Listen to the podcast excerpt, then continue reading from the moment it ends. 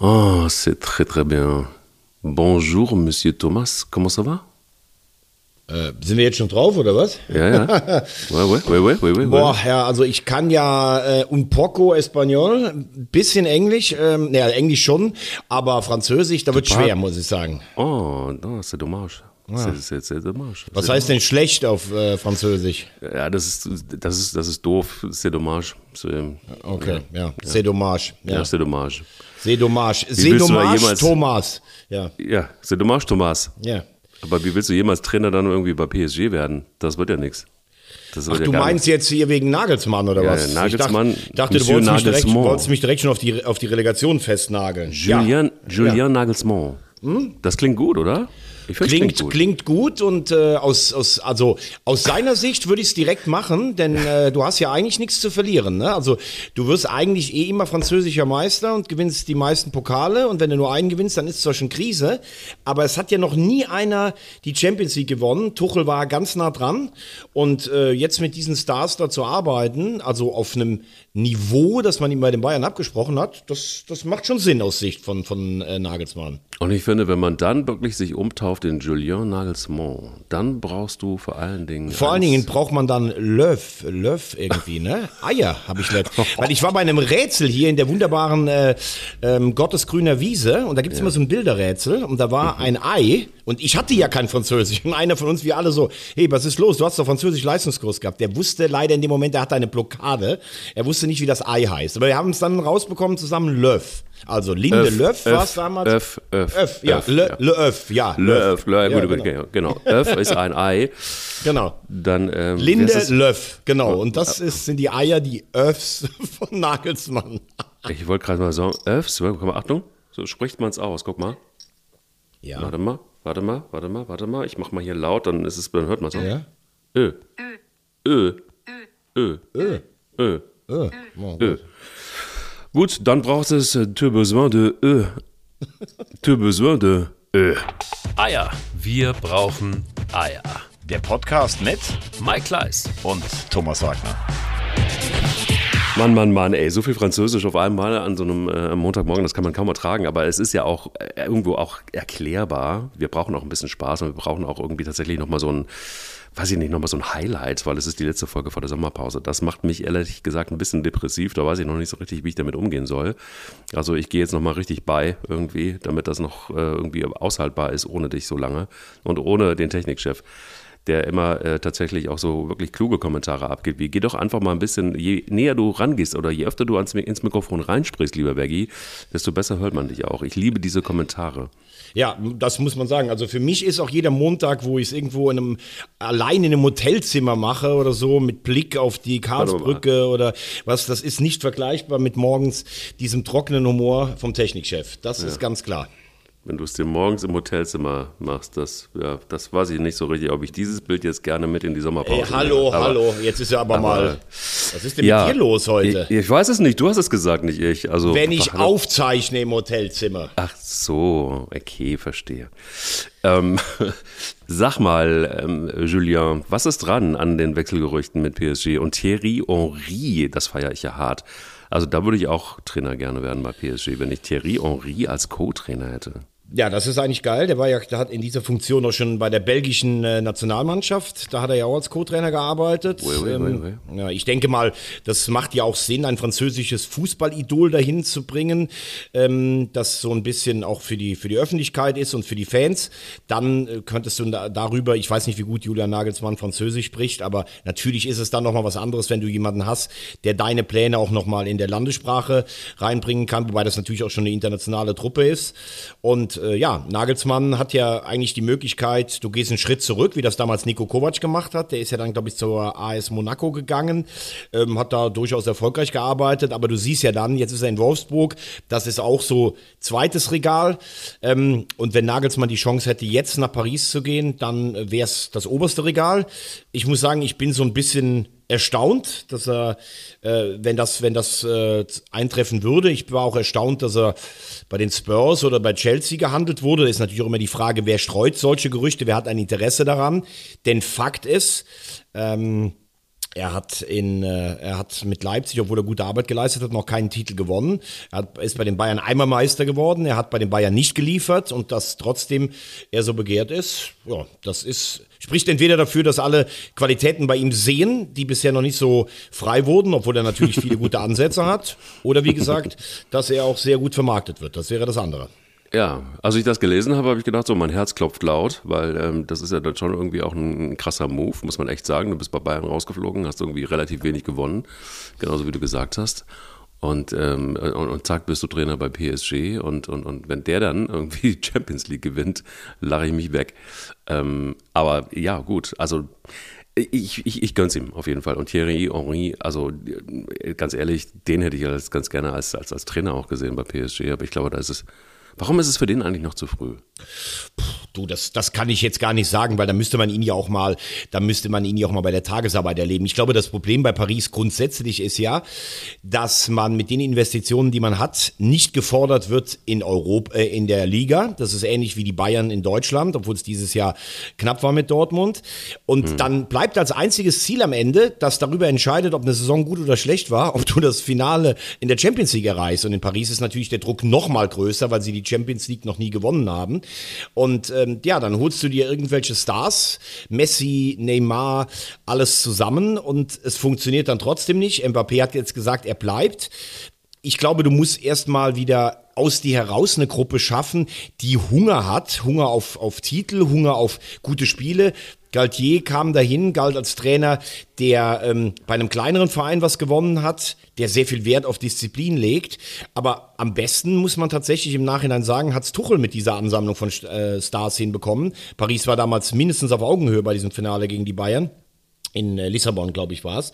Und äh, ja, du musst auch äh, sehen, dass Paris dann, wenn du Titel gewinnen willst, für, für manche Spieler wie Messi nicht, ja, das ist jetzt meine letzte Station, weil es mit Barcelona nicht weitergegangen ist.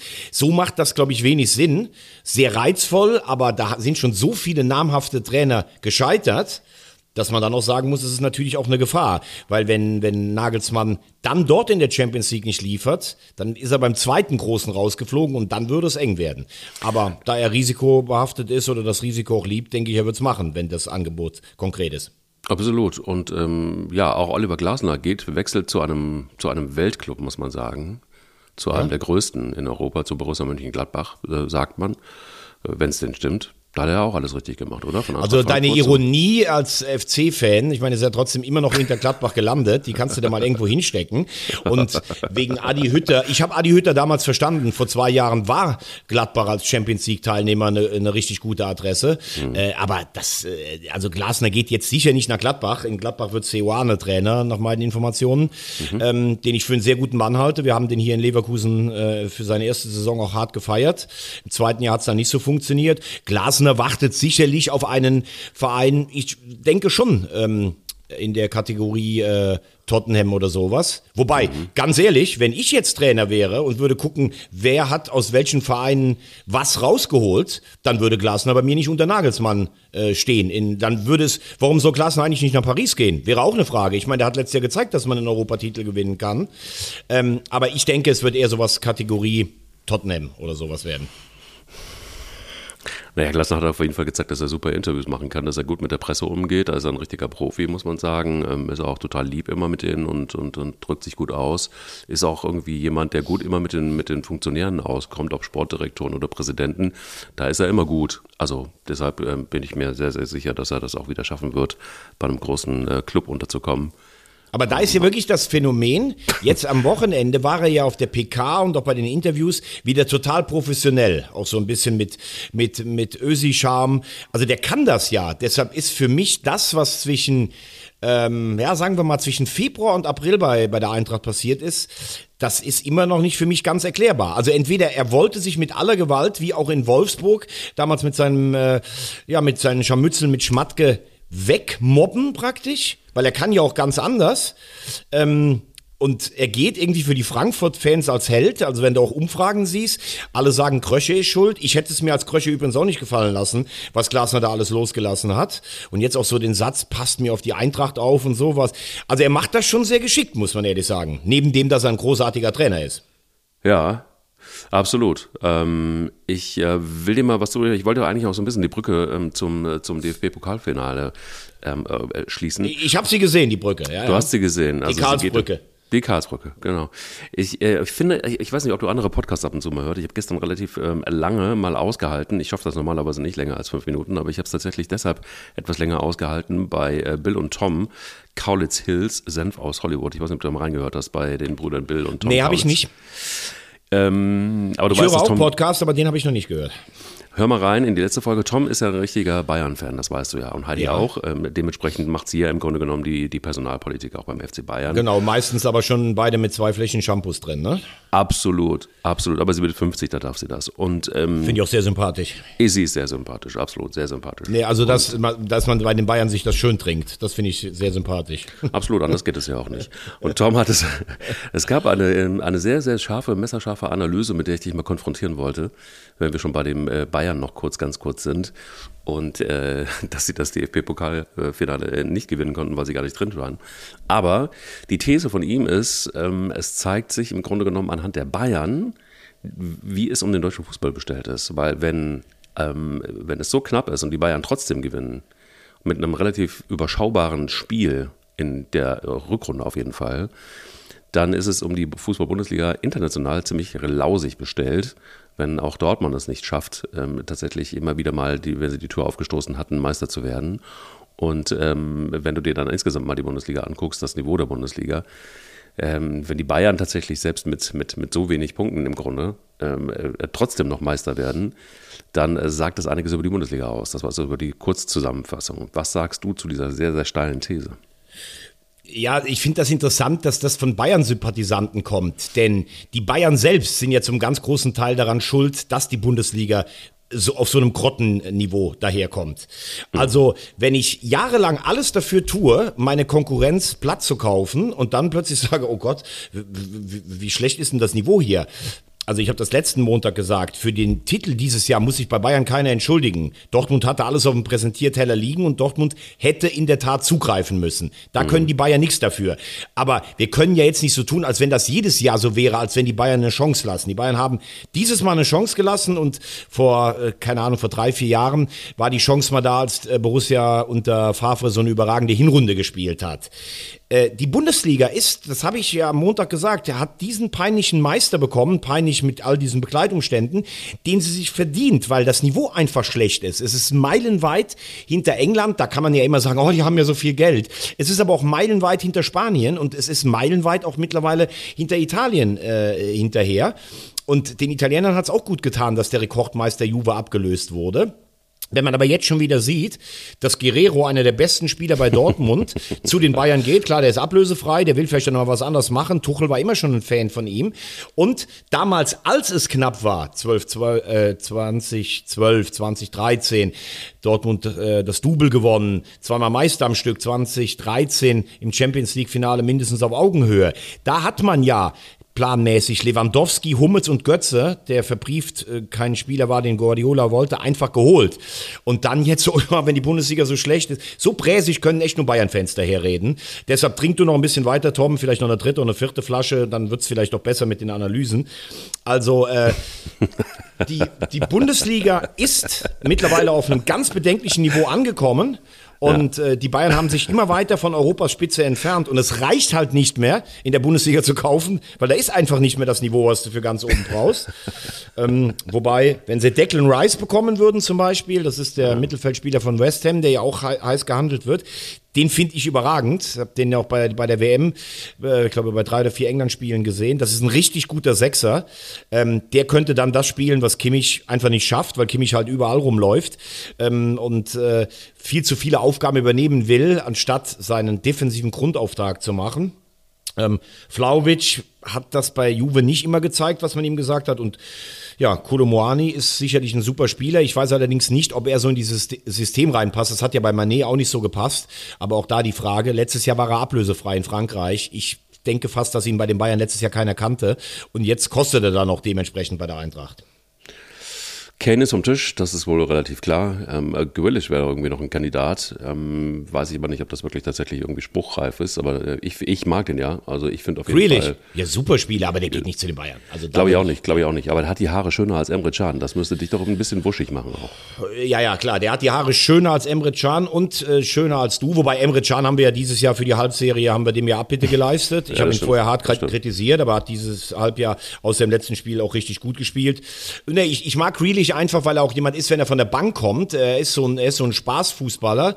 Ähm, er wurde von Pep Guardiola so ein bisschen auch, ja, geschliffen für dessen System und ähm, hat eine richtig gute Saison gespielt. Wobei man ja auch sagen muss, wenn du mal am Samstag gesehen hast, wie Gündoğan wieder spielt.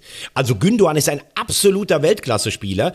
Das macht übrigens die Entscheidung von Hansi Flick, Gündoğan nie so zu stärken. Und auch Jogi Löw hat das ja nicht geschafft.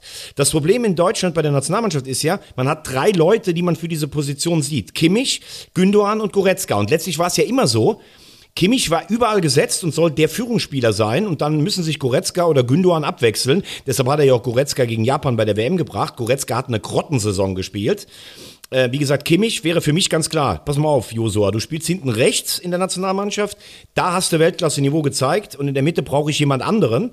Aber solange man Gündoğan nicht stärkt und die Position gibt, die er bei Guardiola spielt, wird er auch in der Nationalmannschaft nie so abliefern. Aber das war wieder richtig stark in einem klasse Pokalfinale gegen, gegen Manchester United. Also Glückwünsche gehen auch da raus an, äh, an Gündoğan. Wenn du ihm den Raum gibst, äh, exakt. Und das ist genau das Problem, das er hat, den hat er ja nie gekriegt in der Nationalmannschaft. Und das ist der entscheidende Unterschied zu ähm, ähm, seiner Rolle bei, bei Manchester City oder auch den Raum, den er da hat. Das ist einfach outstanding und dann liefert er ab. Aber wenn wir schon bei Pokalfinale sind, dann. Ähm, Übrigens eins noch ganz kurz, äh, Ja. äh, da- das muss man sagen, Konrad Leimer, der kommt ja zu den Bayern. Das ist ein guter Transfer, aber ich finde es auch, wenn ich dann höre, dass Pavard und Hernandez weg wollen, das als letzter Satz noch. Äh, Pavard war der Einzige, der dieses Jahr konstant im Defensivbereich abgeliefert hat. Also scheint es wirklich so mit dem Binnen- und Kabinenverhältnis auch nicht so toll gewesen zu sein bei den Bayern. Und Hernandez, darf ich nochmal erinnern, 80 Millionen hat er gekostet. Ich glaube, er hat ein Tor geschossen bei den Bayern. Äh, wurde von Karl-Heinz Rummenigge damals als bester Verteidiger der Bundesliga ge geadelt. Jetzt geht er. Ähm, also abgeliefert hat er für die Kohle auf jeden Fall nicht so, muss man ehrlich sagen. Das stimmt wohl. Haben äh, die Leipziger abgeliefert oder haben sie nicht abgeliefert? Ja, wenn du, wenn, du den, wenn du den Pokal holst, dann hast du natürlich abgeliefert. Äh, kein gutes Spiel, brauchen wir nicht schöner zu reden, als es war. Zwei sehr disziplinierte Defensivreihen. Ich finde, die Eintracht hat das lange sehr gut gemacht, äh, defensiv. Ähm, also ich, das weiß ja jeder, der hier diesen Podcast hört, ich kann mit dem Konstrukt Leipzig ja nichts anfangen. Ähm, wenn ich einen Spieler da doch äh, trotzdem irgendwie, ja, wie soll ich mal sagen, vor dem ich schon Respekt habe, Yusuf Paul- Paulsen, der den ganzen Weg mitgegangen ist, was ja für den einzelnen Spieler auch nicht immer so einfach ist, der als Einwechsler das Ganze sogar mitentschieden hat. Also das war ein taktischer Schachzug. Ähm, ja, man kann auf der einen Seite sagen, Sie haben den zweiten Titel am Stück gewonnen. Sie haben, äh, keine Ahnung, 8000 Leute zum Triumphzug auf die Straßen bekommen in Leipzig und ich glaube, Wow. 20.000 waren vom Stadion. Das will ich auch alles gar nicht unter den Tisch fallen lassen. Aber wenn du dir vorstellst, was in anderen Städten los wäre, wenn da jemand den Pokal gewinnt, da braucht mir auch keiner zu erzählen, ja, das ist so ein langsam wachsendes und toll und ähm, dass die Menschen in Leipzig, ja, ich finde Leipzig eine ganz tolle Fußballtraditionelle, auch wunderschöne Stadt, gar keine Frage. Aber es bleibt dabei. Ich hätte mir dann gewünscht, dass, dass jemand wie Lok oder Chemie Leipzig, dass, dass es irgendwie da ist. Ich werde das niemals gutheißen, dass da einer kommt aus dem Ausland, sich irgendwo auf der Landkarte guckt, oh, da ist ein weißer Fleck. Ich kaufe mir mal gerade einen Oberligisten und dann steige ich mit dem immer auf, mit dem viermal höheren Etat als der nächste in meiner Liga. Und irgendwann bin ich dann in der Bundesliga und dann zu sagen, ja, das muss das Vorbild sein für Vereine wie Schalke und Hertha und den HSV und 60 und Nürnberg. Nein, das stimmt einfach nicht. Weil bei den Vereinen müsstest du erstmal für wahrscheinlich 300 Millionen irgendwie alle Leute rausschmeißen und Verträge auflösen. Das ist ein am Reißbrett geplantes Ding und ähm, auch wenn ich das den Fans, die da hingehen, natürlich gönne, dass die tollen Fußball sehen. Also mir muss jetzt bei den Zahlen keiner sagen. Und dann, wenn ich dann gestern schon höre, ja, der zweite Pokalsieg fühlt sich jetzt nicht mehr so an wie der erste. Beim ersten war es so Ekstase, Erleichterung, erster Titel. Jetzt ist es ein Stück weit Routine beim zweiten. Dann muss ich sagen, mit Leipzig als Pokalsieger und den Bayern als Meister hat diese Liga genau die Titelträger, die ihnen ähm, ähm, am Ende eines wahnsinnig schwachen Niveaus zusteht. Man muss man sagen, langsam Fanbildung. Ne? Also gegründet wurde der Verein im, am 19. Mai 2009 und in der Bundesliga spielen sie jetzt seit 2016. Also, also dann finde ich, dann sollte man vielleicht mal vielleicht insgesamt 10.000 Fans irgendwie geschafft haben. Aber ähm, das nur so eine kleine Randnotiz, also das zum Thema langsam. Ähm, ich fand tatsächlich einfach auch, das Spiel war einfach auch, boah, du hast gemerkt, eigentlich war bei beiden Mannschaften komplett die Luft raus. Die, die, die Saison war lang und ähm, bei Eintracht Frankfurt war es tatsächlich einfach auch so, dass das, da ging einfach auch nicht mehr als irgendwie zu verteidigen. Da war ja vorne gar nichts los. Das Mittelfeld war auch so, boah. Und ich dachte mir so, boah, wann hört das endlich auf, das Spiel? Und dann äh, hat wenigstens Leipzig dann noch zwei Tore geschossen. Also ich fand auch, das ist so dann irgendwie so immer, also weiß ich nicht. Also wenn man dann aber auch so ein Finale dann irgendwie am Ende der Saison machen muss als letztes Spiel, ist das vielleicht, ist das so geil, weil, also da hast du richtig gemerkt, ich habe auch die letzten Pokalfinals, die waren teilweise okay, aber da, da merkst du halt einfach, dass die Spieler leer sind. Und ähm, ja, dass man dann da vielleicht. Ja, ganz ehrlich, das, also, nee, nee, das, also ich, ich glaube einfach, dass es, es war kein gutes Spiel. Das, das habe ich ja bei dir, habe ich ja zu dir gesagt, aber dass, dass da der Akku für so ein Spiel leer ist, nee, also das will, kann und muss ich auch nicht äh, in meinem eigenen Geist hören.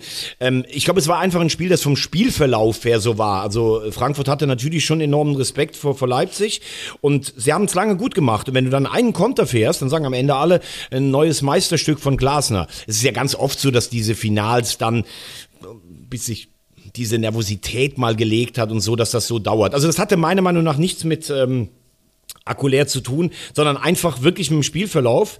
Leipzig hat das äh, nachher routiniert gespielt. Klar, da merkst du dann tatsächlich auch, wenn du schon mal einen Pokal gewonnen hast. Das wäre ja auch das Schöne gewesen, wenn Dortmund jetzt Meister gewesen wäre. Dann wären die, glaube ich, mit einem anderen Selbstverständnis nächstes Jahr auch als Herausforderer angetreten.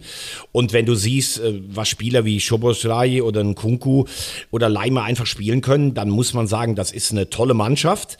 Ähm, ich bin mal gespannt, wie sie es auffangen werden. Äh, ein Kunku weg zu Chelsea, Leimer zu Bayern. Es waren über die Saison, glaube ich, die beiden besten Spieler. Und Kunko war ja trotzdem noch lange verletzt. Und Schoboschlei lässt es sich ja so ein bisschen offen. Also es ist ja so eine, ja, so eine Hängepartie. Er hat irgendwie so durch die Zeilen durchschimmern lassen, dass er sich einen Wechsel zu einem noch größeren Club vorstellen könnte. Und die musst du dann irgendwie auch alle mal ersetzen. Ähm, eigentlich hätte Leipzig dieses Jahr mit der Mannschaft, die sie haben, bei der Schwäche der Bayern und auch bei der inkonstant am Ende bei Dortmund hätte Leipzig tatsächlich, da gebe ich Timo Werner recht, da sein müssen im Meisterschaftskampf. Aber ja, wie es in Leipzig weitergeht, mich interessiert es jetzt nicht so großartig, auch wenn ich die Spieler, die da spielen, wirklich teilweise großartig finde. Wie geht es aber in Frankfurt weiter? Ja, Dino Topmüller wird es werden, wohl ähm, als Trainer. Mhm. Ähm, Risiko und Chance zugleich. Ähm, die Ausrichtung soll ja wohl laut Markus Krösche so sein. Wir müssen halt einfach ähm, Spieler versuchen gut zu finden, wie Kolomoani. Wir müssen sie mit, mit Geld weiterverkaufen. Und das Ziel soll wohl sein, jedes zweite Jahr in Europa zu sein im Schnitt. Ich ähm, finde das ein realistisches Ziel, auch wenn man das dem ambitionierten Umfeld sicherlich äh, relativ schwer ver vermitteln kann. Äh, es hilft dann auch dabei, äh, in der Conference League dabei zu sein. Wie hat mein Freund Rupp gesagt, ein Europapokal-ähnlicher Wettbewerb. Aber wenn die Eintracht weiterkommt, sie werden noch das, äh, das Ganze wieder füllen. Aber Glasner hat riesen Fußstapfen hinterlassen und du wirst als Eintracht-Fan wahrscheinlich ihn immer verehren. Er geht als einer der ganz Großen der Vereinsgeschichte und daran wird Topmüller gemessen, an den Erfolgen und nicht daran, wie sich sich äh, Oliver Glasner in der Rückrunde verhalten hat, dem Verein gegenüber. Total. Wo wollen wir anfangen? Wollen wir in der dritten Liga anfangen und wer steigt auf in die zweite oder wollen wir uns tatsächlich schon auf ein heißes Spiel ähm, einigen und, und, und in, in, die zweite Liga gucken und äh, den VfB Stuttgart gegen den HSV ein Spiel, das. Äh, la, la, gib mir noch ein bisschen Zeit. Ich gebe dir noch ein bisschen Zeit. Dann lass uns erstmal nochmal gucken, was eigentlich in Wiesbaden da so gerade passiert und beziehungsweise ähm, was für ein asozialer Scheiß da passiert irgendwie in Relegation ähm, wenn es um, Fußball geht und wenn es gegen Arminia Bielefeld geht, beziehungsweise dann in Wiesbaden. Was ist denn da los irgendwie? Ey, das ist ja wirklich, boah. Da habe ich irgendwie so gedacht, okay, das ist wieder so ein Rückschritt und ähm, verstehe auch bei aller Euphorie und bei allem, bei allen Emotionen äh, nicht das Verhalten, was da los gewesen ist. Fand das, fand das Wahnsinn, wenn du diese Szenen gesehen hast. Ähm, das macht irgendwie im Grunde genommen einfach auch den Fußball kaputt und ich habe überhaupt, finde gar, gar keine Worte dafür. Und ähm, weißt du eigentlich, wie der aktuelle Stand ist? Wird dieses Spiel jetzt wiederholt? Muss es oder wird es nicht wiederholt? Oder wie, wie läuft das da? Nein, warum, soll, warum sollte das jetzt wiederholt werden? Es gab die Diskussion darum, ob dieses Spiel wieder. Nein, es gab, es gab eine Diskussion darum, was jetzt, was das fürs Rückspiel heißt. Also du würdest ja, wenn du jetzt irgendwas wiederholen würdest, würdest du ja noch Wiesbaden äh, für das 4 zu 0 bestrafen praktisch. Also äh, es hätte ja, wenn, in die andere Richtung gehen müssen, weil es ganz klar von den Bielefelder Fans ausgegangen ist. Aber ähm, zu dem, was du gerade gesagt hast, das möchte ich schon auch mal einordnen. Also gar keine Frage, was da passiert ist. Das ist absolute Scheiße. Und ich finde es auch scheiße, wenn auf irgendwie wen geschossen wird. Also also mit diesen, mit diesen Raketen da. Das ist ja gefährlich für andere Zuschauer, das ist für Familien gefährlich, das ist für die Spieler gefährlich. Gibt es überhaupt gar keine Diskussion. Aber jetzt zu tun, als wenn die Fans von Arminia Bielefeld ganz besonders assi wären, das kann ich so nicht stehen lassen, weil diesen Kern an, an, an Fans, äh, sogenannten Fans, den gibt es einfach bei jedem Fußballverein. Vor allen Dingen bei den, bei den, bei den Alteingesessenen. Also, wenn, wenn, die, wenn die Bayern zwei Jahre kein Meister hintereinander werden und ein entscheidendes Spiel verlieren, wäre das genauso. Wenn ein großer Traditionsverein absteigt, dann, dann siehst du diese Bilder auch. Das war in Frankfurt so, das war in Köln so, das war in Hamburg so. Und dann ist es wirklich oft ein kleiner Teil. Also beim HSV damals kann ich mich noch genau erinnern, da haben über, da haben weit über 50.000. Äh, mein Hamburg liebe ich sehr ges äh, gesungen und da, da, haben 50 oder 100 haben da rumrandaliert. Hier beim FC die schwarze Wand oder sowas. Also das ist so zu glauben, dass ein Verein so eine Enttäuschung hat und dass da nicht ein paar durchdrehen. Ähm, das ist das ist meiner Meinung nach nicht realistisch. Ich finde scheiße. Ich muss auch sagen, dass man eine Selbstreinigungskraft in der, in der Kurve da ähm, dass mir das sehr gut gefallen würde. Aber deshalb sind jetzt nicht alle Arminia Bielefelds Nö, Fans. Hat niemand behauptet. Das nee, nee. ja auch niemand Habe ich auch gar nicht gesagt, dass du das, aber das habe ich teilweise irgendwo gelesen.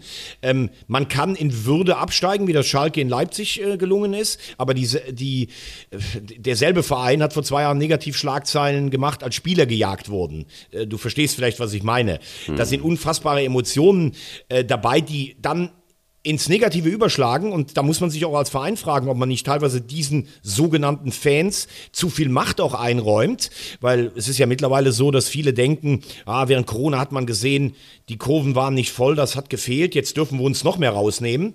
Ähm, kontrolliertes Pyro abbrennen, finde ich, kann man drüber sprechen, weil es einfach geile Bilder sind. Aber solange es zu gefährlich ist, geht das nicht. Aber mittlerweile ist es ja Usus schon, zu Hause brennen die Fans kein Pyro ab, weil sie wissen, dass es für den, vom Verein dann bestraft wird. Dann pfeifen sie, wenn der Gast äh, Pyro macht und nächste Woche fahren sie selber auswärts und brennen es wieder. Das hat sich ja völlig verselbstständigt. In jedem Spiel qualmt es in deutschen Stadien und dann sagt immer noch der Stadionsprecher, liebe Fans, bitte passen Sie auf Ihre, passen Sie auf, das ist gefährlich. Das macht ja so keinen Sinn. Es müsste eine andere Art des Dialogs geben. Ähm, ich wollte damit einfach nur ausdrücken, Bielefeld, die sind jetzt durchgereicht worden von der ersten in die dritte Liga. Und wie es um die Mannschaft bestellt ist, das hat man ja gesehen, dass nur Fabian Klos, übrigens Hut ab, geiler Sportsmann, äh, dass nur der dann auch noch nach, nach vorn gegangen ist und dies versucht hat zu beruhigen. Also diese Bielefelder Truppe ist leider ein absoluter Trümmerhaufen, das muss man auch sagen muss man sagen, und das hat er auch selber gesagt, dass das keine Mannschaft war. Und ähm, ich glaube, wir können auch schon, also ich meine, 14 0 wirst du wahrscheinlich wirklich nicht mehr aufholen können, ähm, bin ich mir relativ sicher. Gut, jetzt kann man natürlich immer noch sagen, die Alm ist die Alm und äh, könnte immer noch ein Wunder passieren. Aber so oder so ist es doch äh, völlig unstrittig, oder was meinst du, dass dieser Verein tatsächlich eine komplette Renovierung braucht? Also ich meine, vor allen Dingen, was ist da passiert am Ende des Tages? Sie haben noch äh, äh, haben noch Bundesliga gespielt, sind äh, in die zweite abgestiegen und werden eventuell durchgereicht in die dritte. Also, was ist da passiert, deiner Meinung nach? Das ist ähm, für mich erstaunlich, dass man, äh, Bielefeld war ja immer so ein Fahrstuhlclub, ne? Und dann hat man sich ja mit diesem Bündnis Ostwestfalen zusammengeschlossen, wo ja auch viel Kohle ist, hat den Verein mal so grundsaniert, dann ist man unter Uwe Neuhaus und Sami Arabi aufgestiegen, dann hat man äh, Neuhaus irgendwann entlassen, ähm, dann hat man war das, jetzt muss ich nochmal überlegen, war das Frank Kramer? Ich glaube Frank Kramer sogar, der sie im ersten Jahr dann noch gerettet hat. Und ähm, dann sind sie, äh, dann sind sie abgestiegen. Ich glaube, das Problem ist so ein Stück weit, dass da Spieler, die nur bedingt in einer Bundesligamannschaft mithalten können, im ersten Jahr es geschafft haben, ähm, die Bundesliga zu halten. Und dann haben viele gedacht, ey, ich bin Bundesligaspieler, wo sind denn jetzt die Angebote? Das war aber im zweiten Jahr, haben die, die Leistung gar nicht mehr gebracht und sind halt, wie gesagt, auch nur, wenn alle Komponenten zusammenkommen, Bundesligaspieler. Dann sind die abgestiegen und mit so einer Mischung, ja gut, also für die zweite Liga muss das ja immer reichen. Der Kader hätte vielleicht dringend durchgelüftet werden müssen. Dann hast du einen äh, Fehlgriff für diese Mannschaft mit dem Schweizer Forte gehabt. Dann kam ähm, Daniel Scherning aus Osnabrück. Das hat so lala funktioniert, am Ende auch nicht mehr. Dann kam Uwe Koschinat, der weiß, wie Abstiegskampf eigentlich geht. Ähm, und äh, dann haben wir vor zwei Wochen habe ich das Spiel gegen Paderborn noch gesehen. Da haben sie 2-2 gespielt, hätten sie auch gewinnen können. Da habe ich gedacht, okay, die kriegen die Kurve. Und was dann in den letzten zwei Wochen passiert ist, dieses 0-4 in Magdeburg sich einfach ergeben und wie die jetzt filetiert wurden in Wehen, da muss man dann wirklich sagen, in dieser Mannschaft kann es nicht stimmen. Vielleicht haben sie es irgendwie die Wochen vorher noch notdürftig zusammenbekommen.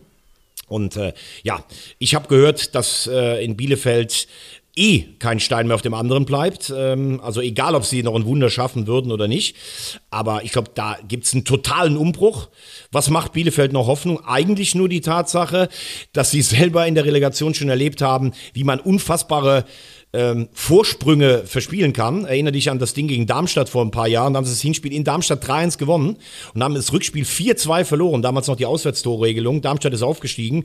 Und in den 70ern, für die Jüngeren, haben sie mal ein Hinspiel. Damals hat noch der Zweite der Zweite Liga Nord gegen den Zweiten der Zweiten Liga Süd gespielt. Haben sie gegen die Löwen. Haben sie 4-0 gewonnen. In München 0-4 verloren und das Entscheidungsspiel 2-0 verloren. Also sowas geht.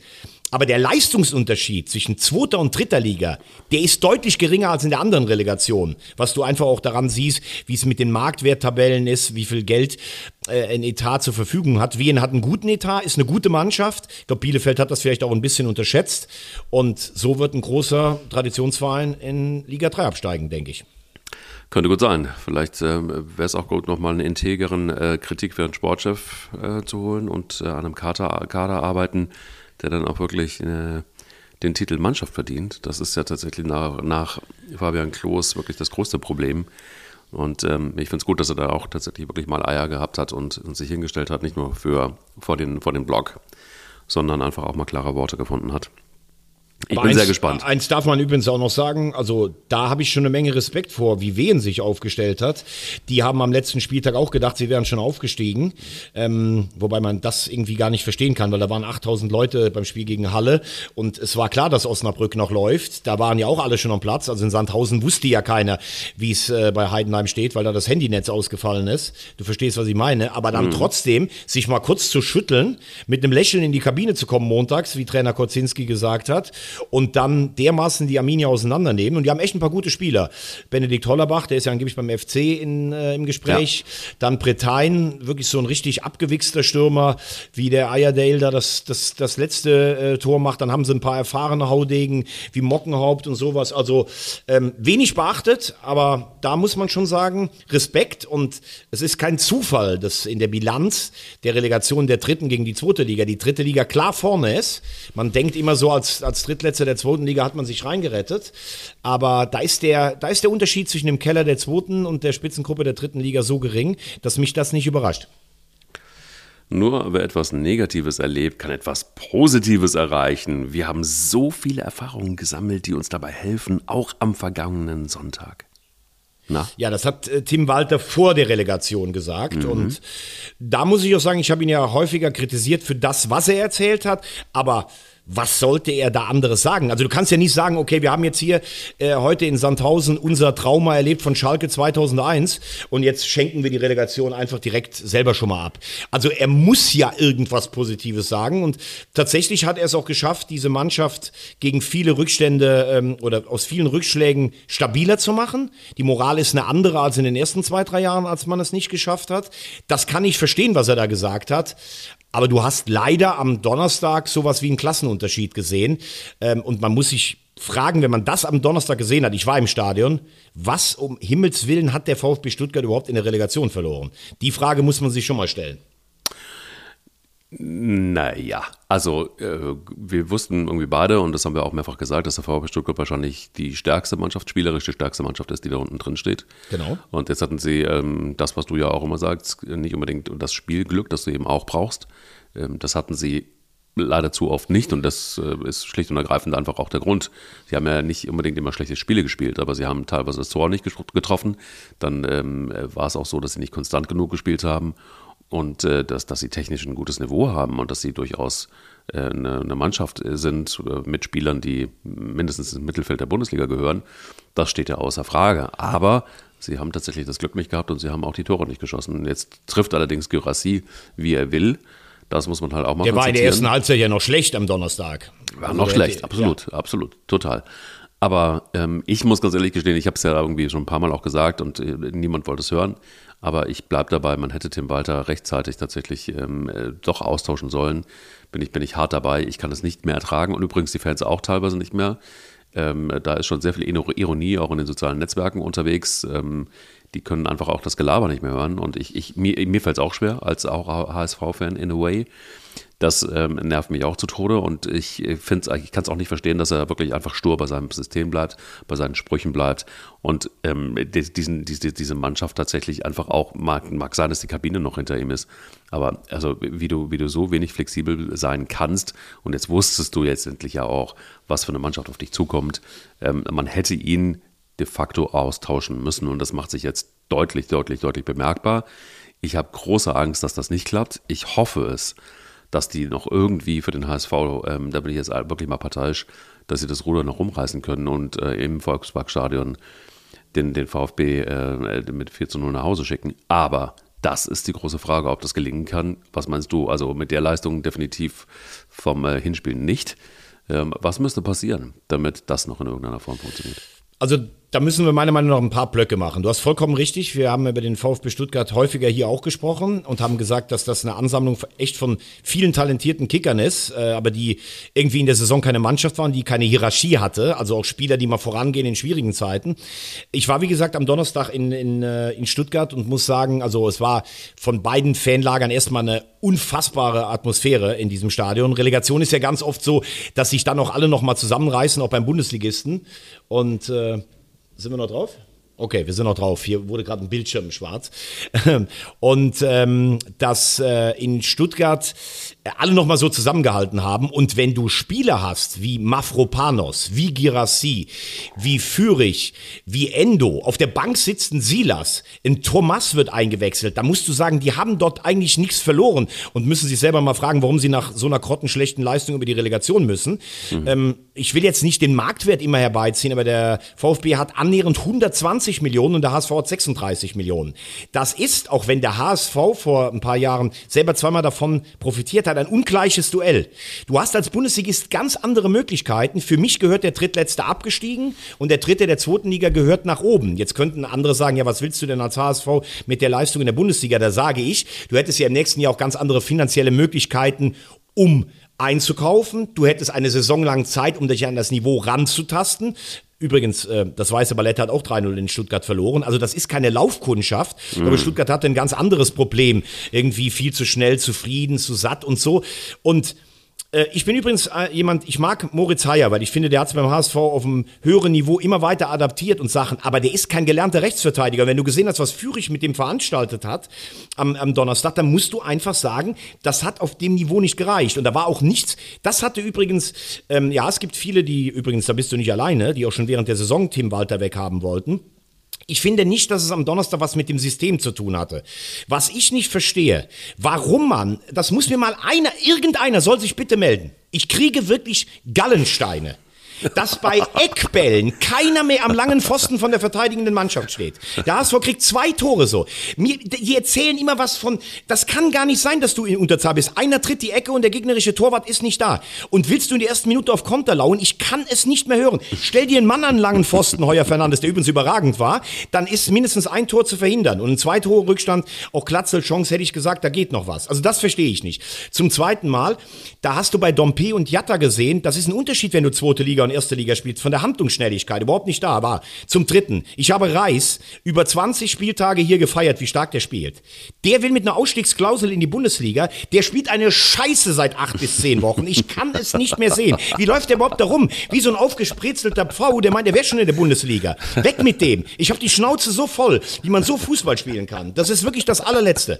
Und äh, dass Walter in der Saison teilweise nicht reagiert hat, dass er viel zu leicht ausrechenbar war, dass er mit seinen Sprüchen andere Schiedsrichter und andere Trainer provoziert hat, da bin ich vollkommen bei dir. Aber für dieses Spiel mache ich ihm gar keinen Vorwurf und ich finde es auch gut, wie er gerade noch versucht, seine Mannschaft stark zu reden. Ganz ehrlich, für heute Abend natürlich hoffst du immer. Und ich höre immer von allen, ja, ihr müsst ein frühes Tor schießen. Ich glaube, wir müssen erstmal verhindern, dass der VfB einschießt. Ich wollte gerade sagen, ja, Ja, genau. und selbst wenn du in der 60. das 1-0 schießen würdest und die Atmosphäre ist so im Volkspark wie in den letzten Wochen und Monaten, dann kannst du auch dann noch was machen. Du, wenn du ein Tor schießt und der Gegner merkt, oh, die sind aber gut drauf heute, dann fängt auch der VfB an nachzudenken. Aber die Chance würde ich ungefähr sowas bei 7% verorten.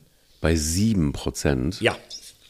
Ja, nein, aber das, das sehe ich schon bei 20 Prozent. Also, ja, doch, doch, doch, doch, doch, doch. Das wegen ist- mir gerne, aber ähm, Ja, also ja, aber also äh, komm, ähm, äh, ich meine, es ist doch aber auch wirklich so, es ist jetzt, ich, schmeiß auch gerne über die 5 Euro ins Schwein, aber das, also die, die, die, das wurde doch jetzt irgendwie, der Aufstieg wurde doch nicht in, jetzt in der Relegation irgendwie äh, versaut, oder? Also Nee, das- da hat das man ich doch doch gerade Grunde genommen- gesagt. Ja, ja, eben. Deshalb, also ich weiß nicht, ich, ich, ich habe ja immer großen Respekt, dass du so lange an so einem Trainer festhältst, aber ähm, und, und ich, dass du ihn magst und dass du ihn auch irgendwie ganz gut findest, das weiß ich auch, aber den hättest du bei jeder anderen Mannschaft hätte, hättest du auch gesagt, dass der irgendwann nach dem Kaiserslautern-Spiel hätte gehen müssen, oder? Also jetzt mal Hand aufs Herz. Es ist doch, was, was ist da los? Das ist doch, das ist doch keine gute Mechanik, die da passiert ist. Dementsprechend ähm, habe ich es nicht verstanden, dass man sich dann irgendwie tatsächlich wirklich auf dieses Spiel noch eingelassen hat. Aber es, es, ist, auch, es ist auch wirklich Wahnsinn. Also ich finde keine Worte, wie, ich weiß auch gar nicht, wie, wie es dir geht. Wenn der HSV in dieser Saison nicht aufsteigt, dann habe ich echt richtig da ist. Also ich sage es zweite, zweite Mal in dieser äh, Folge, mein Herz klopft laut, weil ich äh, richtig aufgeregt bin und ich weiß, was passiert denn dann mit dem HSV, wenn die jetzt nicht aufsteigen? Jetzt mal ohne Quatsch. Was passiert denn dann? Also- geht dann Bolt, geht dann Walter, wird dann wieder Tabula Rasa, haben wir dann wieder einen HSV, dann verschwindet die Hälfte der Mannschaft in, in die Bundesliga? Nicht.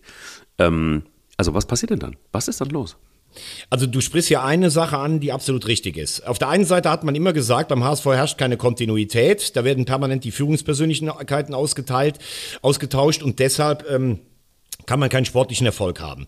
Als erstes Mal hat äh, Tim Walter, kommen wir mal zum Positiven, weil er unzweifelhaft auch positive Dinge hat, eine Identität geschaffen. Es hat wieder Spaß gemacht, ins Stadion zu gehen, weil du wusstest, da steht Spektakel und nicht dieses, diesen Grottenfußball unter Markus Gisdol und solche Sachen. Da, das, das muss man mal ganz klar sagen. Er hat auch, auch endlich mal jemand wieder, für, ich spreche jetzt mal als HSV-Fan, der sich mal wehrt gegen diese Häme, die immer kommt und jeder macht seine Witzchen über den HSV. Der stellt sich einfach hin und, äh, und kassiert das alles mal weg. Die Mannschaft steht bedingungslos hinter ihm. Da ist eine Moral da, da ist eine Identität da. Das ist mal das Gute. Zum zweiten Mal hat er 66 Punkte geholt. So viel haben wir noch nie geholt. Und das hat bis auf ein Jahr, wo Kiel auch in die Relegation musste, immer gereicht zum Aufstieg. Jetzt kannst du natürlich sagen, ja, aber Darmstadt und Heidenheim haben noch einen Tick bessere Saison gespielt. Das muss man akzeptieren. Wobei ich, wie gesagt, der letzte Spieltag mit diesem Elfmeter und der Nachspielzeit hat sich für mich angeführt wie, wenn ich am Altar stehe, meine Braut kommt nicht und ich werde von hinten noch erschossen. Es war grausam, also letzten Sonntag. Das kann natürlich auch anders ausgehen und dann sagst du, die Geduld hat sich ausgezahlt. Ähm, dazu kommt der Fall Vuskovic, den haben wir hier ganz oft äh, und ganz lange diskutiert. Der beste Abwehrspieler der Liga fehlt dir. Und trotzdem, also das waren die Punkte, die alle für Walter sprechen und dass er der Mannschaft immer wieder Moral eingeimpft hat. Äh, und trotzdem musst du sagen, und da bin ich bei dir, ähm, du musst ja irgendwann wieder hoch. Sie sind dreimal Vierter geworden, jetzt zweimal in der Relegation. Der HSV spielt immer oben mit und steigt da nicht auf. Und dir droht ja irgendwann dann mal was wie Nottingham Forest. Die waren 23 Jahre, glaube ich, nicht erstklassig. Oder Bochum 12 Jahre. Ähm, weil du ja vom Material, Spieler, die da sind, das ist ein normaler Zweitligist. Aber für den HSV-Gegner ist jedes Spiel immer noch das Spiel des Jahres. Ähm, und dann sind wir bei deiner Frage. Was hat er falsch gemacht und wie geht's weiter? Für mich hat Tim Walter zwei Sachen falsch gemacht. Es ist nicht schlimm, auch mal in einem Spiel für zehn Minuten, für eine Viertelstunde oder wenn du weißt, der Gegner ist zu stark, mal deine Linie ein bisschen anzupassen. Letztes Jahr gegen Freiburg keine Chance gehabt. Letztes Jahr im Rückspiel gegen Werder äh, nicht an die Leistung aus dem Hinspiel rangekommen. Jetzt gegen ähm, jetzt gegen Stuttgart gesehen, ähm, dass du, aber da habe ich gesagt, wie gesagt, lief auch der Spielverlauf gegen dich, aber dass du nicht versuchen kannst, immer mitzuspielen, weil der Gegner dann auch irgendwann zu stark ist. Und das musst du dann auch anpassen.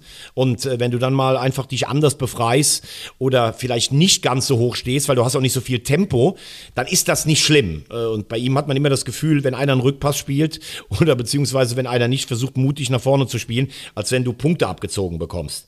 Und das, was ich auch als Problem sehe, immer dieses, dann auch den Bogen zu überspannen. Mythos Betzenberg interessiert mich nicht. Nach Magdeburg fahre ich nächstes Jahr gar nicht mehr. Ähm, wir steigen eh auf. Solche Sachen, die machen dich bei gegnerischen Trainern total unbeliebt und auch teilweise das Gehabe an der Bank oder auch das, dann mögen dich auch die Schiedsrichter nicht. Und das ist dann ein Problem, weil dann in irgendeiner Entscheidung vielleicht der Schiri einfach mal sagt, vom Gefühl, vom Unterbewusstsein nur, ne, das ist kein Elfer, gebe ich denen jetzt nicht. Oder, oder für den anderen. So, und jetzt hast du halt die Frage, Bolt hat wieder gesagt, er würde gerne mit Walter auch einen neuen Anlauf nehmen. Das sehe ich ein bisschen kritischer, muss ich sagen, weil ja. ich glaube auch nicht, wenn du nächstes Jahr in die, diese starke zweite Liga reingehst und bist nach 18 Spieltagen nicht oben dabei, ob dann noch so viele Leute kommen, es wird bei jedem Rückschlag wird es das Rumoren wieder geben. Mhm. Musst du beide austauschen oder sagst du, nee, Bolt hat schon was geschaffen, auch der Verein ist viel ruhiger geworden, die Finanzen sind im Griff, gibst du ihm noch eine Chance, vielleicht einen anderen. Er ist auch vier Jahre da, ist nicht aufgestiegen. Das muss alles in eine Bewertung rein. Was sind auch die Alternativen? Ähm, ich glaube auch, dass viel heute Abend von dem Spiel abhängt. Wenn du ausscheidest nach einem klasse Spiel und hast 1-2-0 gewonnen und warst vielleicht dran, das Wunder zu schaffen, dann ist die Grundstimmung auch eine andere. Bist du heute Abend wieder chancenlos? Ich glaube, dann wird es auch irgendwann mal Unzufriedenheit im Umfeld geben. Also das wird auf jeden Fall in der Sommerpause spannend zu beobachten sein. Es ist wirklich zwischen den, bei den HSV-Fans total ausgeglichen. Die einen sagen, lass uns weitermachen mit dem Weg und die anderen sagen, es muss sich was ändern. Wenn du mich jetzt fragen würdest, ich muss tippen, würde ich sagen, dass, wenn sie heute nicht aufsteigen, nicht beide in die neue Saison gehen. Also Bolt und Walter. Ja, sehe ich auch so. Also maximal einer. ja, ja, ja, ich glaube aber auch noch nicht mal, dass es Bolt dann. Nee, ich glaube nicht. Ich glaube, dann wird es tatsächlich eine Veränderung geben, wird es einen Umbruch geben und dann ja, muss man sehen, ob das dann besser ist oder nicht. Das, äh, aber aber nochmal, du, du gerade, Mike, der ja auch weiß, wie, wie Sachen laufen, der Stimmungen einschätzen kann, der auch so ein Prä äh, Medienprofi für solche Dinge ist. Wenn es in Heidenheim oder in Regensburg nicht diesen Elfmeter gibt und vielleicht keine elf angezeigten Nachspielminuten, dann sitzen wir hier und sagen, hey, der HSV hat es geschafft. Endlich, nach fünf Jahren, nach Konstanz, haben wir am Trainer festgehalten. Es sind wirklich manchmal auch am Ende im Fußball ein, zwei Entscheidungen, Sekunden, die über Wohl und Wehe einer ganzen Saison entscheiden. Und dann verstehe ich auch jemanden, der sagt, Willst du jetzt dafür beide rauswerfen? Das ist ein Argument. Ich glaube nur trotzdem, und da bin ich bei dir, man hat in der Liga was liegen lassen. Man hätte Zweiter werden müssen, auf jeden Fall. Total, und das wäre auch möglich gewesen. Und es ist auch so, dass ich irgendwie, in einem Punkt gebe ich dir nicht recht, dass jetzt Darmstadt und Heidenheim äh, so wahnsinnig viel besser gespielt hätten als der HSV. Ja, haben sie auch nicht, das habe ich auch nicht gesagt. Ja, doch, also schon vorhin. Aber Nein, ich habe gesagt, die sind, keine, die sind keine unverdienten Aufsteiger. Das habe ich gesagt. Das ist ein Punkt. Und ich, ja. klar, natürlich. Also wenn du einen Punkt mehr hast als der andere dann und steigst auf, dann hast du es verdient. So ist das nun mal. Das ist genauso in, in, bei Bayern München. Also äh, wir können sie jetzt mögen oder wir können sie nicht mögen und wir können Dortmund feiern dann äh, die ganze Zeit und den Wunder Terzic am Ende des Tages hat dann auch eine Mannschaft verdient den Meisterschaftstitel gewonnen.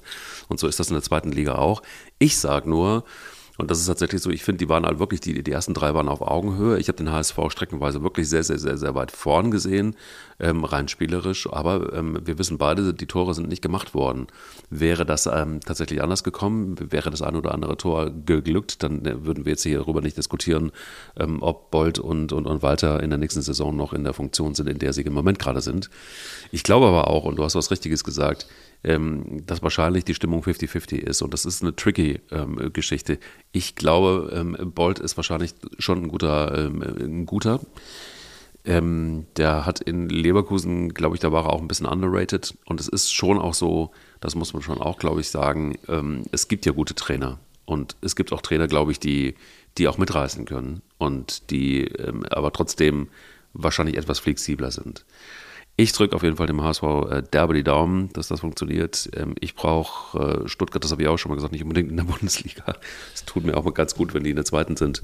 Und mit dem ganzen Theater, das da gemacht wurde, vielleicht besinnen die sich dann auch mal also ich finde, ich, ich finde, dass diese beiden Mannschaften überhaupt auf diesem Ritt auf der Rasierklinge gegeneinander spielen, weil ich, also ich bin ich habe ich hab gar keine Verbindung zum VfB Stuttgart, außer das Karl-Heinz Förster, äh, den ich übrigens gesehen habe mit Hansi Müller und Bernd Förster am, äh, am äh, Donnerstagabend in Stuttgart. Äh, mhm. total nette Typen, übrigens alle drei im WM-Finale 82 gespielt. Äh, Karl-Heinz Förster war als Posterboy bei mir im Zimmer, als, als Innenverteidiger, als Vorbild. Ich fand den super.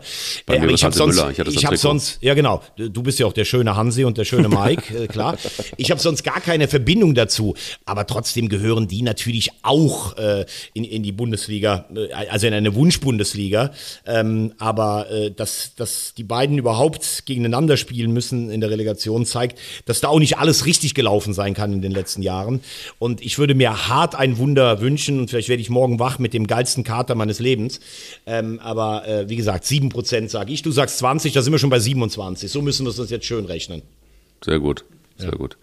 Wir müssen noch äh, der guten Ordnung halber äh, dem FC Sevilla äh, gratulieren. Ja. Wir haben beide komplett daneben gelegen. Also was war das für ein, was war das? Äh, jetzt sage ich dann das dritte Mal, mein Herz schlägt laut, aber man ist es da wirklich sehr, sehr laut geschlagen, was da passiert ist. Ähm, wer hätte das gedacht?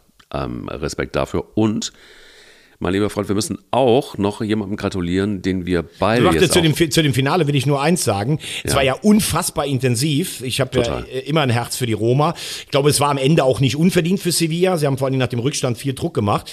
Aber Wahnsinn war, Rom hatte ja gar keine Elfmeterschützen mehr am Platz. Also Dybala war ausgewechselt, Pellegrini war ausgewechselt, Spinazzola war ausgewechselt. Und dann mussten die, ich sage das liebevoll, weil ich ja selbst Vorstopper war, damals als es noch Vorstopper gab, die Holzfüße mussten schießen. Und Sevilla hat das Ding zum siebten Mal geholt. Äh, Sevillas Serie hat gehalten, Mourinho ist gerissen. Ich finde Mourinho ja schon cool in vielen Sachen, aber das, da hat er dann auch übertrieben, am, ähm, äh, da auch das, dass der Schiri von römischen Fans am Flughafen angegriffen wurde, ist einfach nur scheiße. Das kann man auch mal sagen. Kann man auch mal sagen. Dann gibt es jemanden, den wir hart kritisiert haben ähm, und ähm, dem wir auch immer wieder, den du tatsächlich auch vor allen Dingen immer auch äh, ordentlich gebasht hast, weil wir über ihn gesprochen, gesprochen haben. Der ist aber tatsächlich seit 1957 wieder Meister geworden, beziehungsweise hat Royal Antwerp in Belgien. Ja, das gibt's äh, ja nicht, dass du jetzt da drauf kommst. Ich habe das gerade aufgerufen. Ich zeig's dem Technikchef, weil ich wollte das auch noch gerade äh, bringen.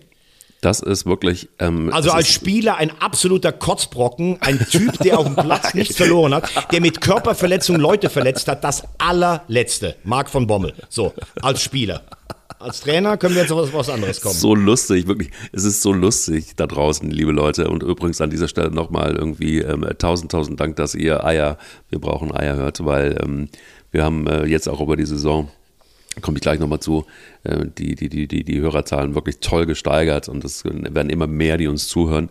Und ähm, ähm ich glaube auch, äh, lieber Dirk, nochmal Shoutout an dich, äh, mein, mein, mein Zahnarzt. Jetzt hast du auch wieder regelmäßig auch deine 60 Minuten, die du beim Joggen dann auch äh, zuhören kannst und ihr da draußen natürlich auch. Ähm, immer dann, wenn man dir diese Flugbahn einfach nur ausrollt, dann, dann, dann äh, merkt man, wie der Geysir aus der Vulkaneifel tatsächlich wirklich richtig steil geht. Und bei Marc von Bommel ist es auf jeden Fall immer so ein dreckiger Spieler und, und Körperverletzung und er, was für ein Arschloch auf dem Platz.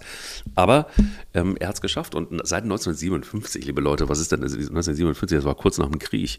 Ähm, das ist auf jeden Fall eine Leistung. Vor allen Dingen hast du spannend. Moment. Das war super spannend. Ja, ja wollte ich gerade sagen. Ne? Also die Ausgangsposition war ja, Antwerpen hat letzte Woche gegen Saint-Gilloise, den Gegner von Leverkusen, zu Hause nur 1-1 gespielt. Genau. Das heißt, die beiden waren punktgleich und Genk war nur einen Punkt dahinter. In Belgien spielt man nach der regulären Saison, spielen noch vier Mannschaften eine, so praktisch so eine Finalrunde aus. So, und ganz lange hat Genk 1-0 geführt, dann 1-1, dann das 2-1 und dann auf dem Parallelplatz war San Gilois, die wären selbst bei einem Unentschieden, wären die Meister gewesen. Die führen bis zur 89. gegen Brügge, die keine Chance mehr hatten, Meister zu werden. Dann erzielt Brügge in der 89., in der 93. und in der 100. Minute drei Tore zum 3 zu 1 und parallel schießt Tobi Alderweireld, oder wie sagt mein Freund Rupp, alter Weiberheld, schießt in der 94. den Ausgleich dann kriegen die sogar noch selber eine rote Karte. Also was sich da in den letzten, ja, also in der gesamten Nachspielzeit ab Minute 89 auf den beiden Plätzen zugespielt hat, das ist wirklich absoluter Wahnsinn und reiht sich ein in viele dieser unglaublichen Entscheidungen im Fußball in diesen Tagen. Total. Und heute Abend sagst du ja, wird es ja noch eine geben, ne? Das 4-0 für den HSV im Volkspark. Habe ich gesagt. Ähm, ich, ich, ich, ich, muss irgendwie auf diese 20 Prozent kommen, sonst ja. wird das ja nichts. Ja, ja. Also Glückwunsch an den Trainer Marc von Bommel. Das ist Guck wirklich mal. eine Leistung. Ähm, Royal Antwerpen, der älteste Club ähm, im Land, deshalb haben die im Wappen auch eine Eins drin stehen mit, äh, mit, einer, mit einem neuen Stadion, wo sie so eine alte Holztribüne gegenüber haben, die irgendwie nicht benutzt werden kann, aber nicht abgerissen werden kann, weil die jemand äh, gekauft hat. Man kann sich nicht damit einigen, aber also wirklich so ein richtig geiles, nostalgisches, äh, altes Stadion, also zumindest die eine Seite mit so einer Holztribüne, herrlich. Also für Royal Antwerpen freut es mich. Guck mal. Da finden wir noch einen versöhnlichen Abschluss ähm, in diesem Podcast und ich äh, ja, kann einfach im Grunde genommen nur sagen, nochmal Danke an alle ähm, da draußen fürs Zuhören. Ähm, alle, auch, alle, die das ausgehalten haben, wieder mal eine ganze Saison und auch alle, die tatsächlich gefordert haben, dass es in der nächsten Saison unbedingt auch wieder Eier äh, braucht. Und ähm, ich glaube, wir können auf jeden Fall schon mal verraten, lieber Thomas, dass es auch in der nächsten Saison wieder Eier, wir brauchen Eier äh, geben wird, weil wir brauchen natürlich noch viel mehr davon. Und, ähm, genau, wir steigen ein mit dem ersten Zweitligaspieltag, der ja dann Ende Juli anfängt. Ähm, und dann haben wir natürlich auch noch zwei Wochen Zeit, uns die Bundesliga äh, praktisch vorzunehmen, wer da alles neu ist, äh, Transfers, Personalien. Und dann natürlich auch die Frage, spielt der HSV mit Bolt und Walter zweite Liga oder mit beiden dann erste Liga? So sieht es mal aus. Lieber Thomas, war ein großes, großes Fest mit dir diese Saison, mit den Höhen und Tiefen. Ähm, ich, ich, ich bin zwar tatsächlich wirklich kläglich gescheitert, international bin ich leider nicht der Tippgott geworden. Das ist tatsächlich wirklich äh, der Eifel vorbehalten. Scheinbar ist es da irgendwie, da, ihr nehmt da andere Sachen zu euch als ich. Naja, ich habe ja zwei Jahre auch verloren gegen dich. Aber ich äh, danke Mike von Bommel auch, dass es jetzt seit drei Jahren mit mir aushält. Und vor allen Dingen auch unserem Technikchef. Ne? Ja. Also dem Geisbock. Äh, Thorsten, also wie sagt man, der Hennes der Neunte, äh, dass der das hier macht. Also starke Kombo, muss man ehrlich sagen. Muss man, muss man so sagen. Und dann äh, würde ich einfach sagen, äh, brüllt es einmal noch aus, äh, auch da drüben in Köln im Studio. Einmal wenn, noch, ne? Einmal noch, einmal noch, ein allerletztes Mal noch. Wenn ja. wir in die Sommerpause gehen und wenn wir wieder zurückkommen, dann brauchen wir eins. Eier. Eier. Wir, wir brauchen, brauchen Eier. Eier.